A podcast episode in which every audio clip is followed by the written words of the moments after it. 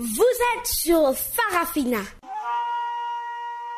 Mali, c'est un concours de circonstances qui a permis au colonel Assimi Goïta de reprendre les rênes du pays. C'est ce que pense l'analyste politique Sadou Yatara, qui revient aussi sur les sanctions de la CDAO.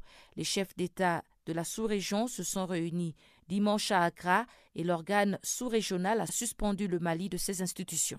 Seule une, partie s'est exprimée, c'est-à-dire euh, la partie euh, qui a actuellement les rênes du pouvoir, celle qui s'est exprimée elle a dit que euh, l'ancien président de la transition et son premier ministre avaient dérapé. Donc, ils n'exécutaient pas les programmes conformément à la charte de la transition.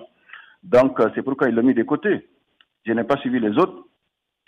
tout ce que je sais, c'est que par rapport au chronogramme qui a été fixé, il y a une certaine lenteur. Ça n'avance pas du tout parce qu'on a déjà consommé la moitié du temps. Donc, il y a des raisons qui est responsable?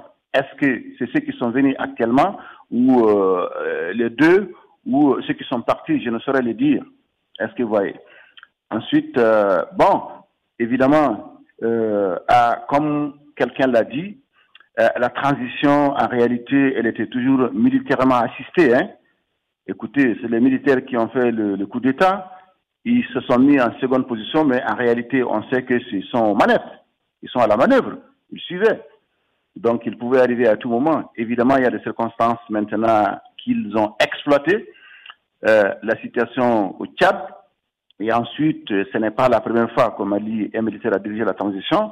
Donc, c'est les explications qu'ils donnent, plus ou moins.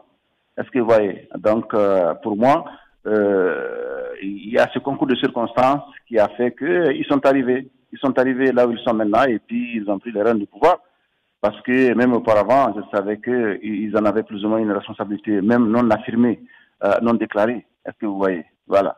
Que pensez-vous des sanctions de la CDAO qui ne ciblent même pas le volet économique? Est-ce que le Mali et ses autorités militaires sont sous pression? En réalité, il n'y a pas eu de sanctions. En réalité, vous savez, le Mali est un pays continental. Et donc la sanction euh, que tout le monde redoutait, c'est évidemment l'embargo, c'est-à-dire la fermeté des frontières pour le Mali. C'est ça, nous sommes un pays continental. Si les frontières n'ont pas été fermées, donc il n'y a pas eu de sanctions en réalité. La seule sanction, c'était quoi? C'est de suspendre le pays euh, pour qu'il ne participe pas aux réunions de la CDAO. Ben, les réunions de la CDAO apportent quoi pour les pays? Ça c'est clair, et je ne vois pas. Ensuite, ils ont demandé que, euh, comment on appelle, que le président de la transition, son vice-président et le premier ministre ne participent pas aux élections à venir. Ça, c'est déjà consigné dans la charte de la transition.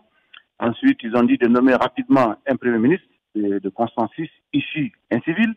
Est-ce que vous voyez Donc ça, c'est il n'y a pas de problème en réalité. Donc il n'y a pas eu de sanctions à proprement parler. Est-ce que vous voyez Les sanctions redoutées, je vous dis, c'est la fermeté des frontières. Parce que vous voyez, le Mali étant un pays continental, il dépend des pays euh, avoisinants, le Sénégal, la Côte d'Ivoire, la Mauritanie, etc. Tout ça. Donc si ce n'est pas, euh, ces sanctions n'ont pas été prises, euh, écoutez, le reste, je pense que les autorités peuvent s'en sortir de façon générale. Hmm. Vous pensez que les délais de, de, la transition vont être euh, respectés à 18 mois? Avec cette nouvelle équipe? Ah là, je doute, je doute, je doute, je doute fortement que les, pendant les, que les neuf mois qui restent, on puisse euh, achever le programme. Je doute fortement. Parce que, comme je vous l'ai dit, euh, on n'a pas fait grand-chose. Hein. On n'a pas fait grand-chose.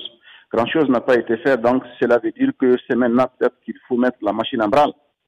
Euh, est-ce que vous voyez? Donc, ça m'étonnerait qu'en neuf mois, on puisse vraiment faire euh, le référendum constitutionnel, qu'on puisse organiser des élections euh, municipales, locales et régionales, qu'on puisse aussi faire la, la, législative et la présidentielle, et puis qu'on puisse faire autre chose, parce que euh, en, en, réalité, il y a autre chose qu'il voulait mener, c'est-à-dire sécuriser le pays. Est-ce que vous voyez, entre autres, pour moi, c'est un peu difficile, c'est un peu difficile. Euh, de le faire en neuf mois. Mais je ne sais pas, je ne sais pas. Donc, euh, en tout cas, la CDAO a demandé que ça soit fait dans le délai imparti, c'est-à-dire les 18 mois, donc d'ici les neuf mois qui restent. Et, ils n'ont pas dit euh, le contraire. Je vais dire les autorités nationales. Donc, je suppose qu'ils sont dans cet, dans cet agenda. Ils pourront tenir, je l'espère bien. Mais moi, je ne crois vraiment pas à mon niveau. Je pense que c'est difficile.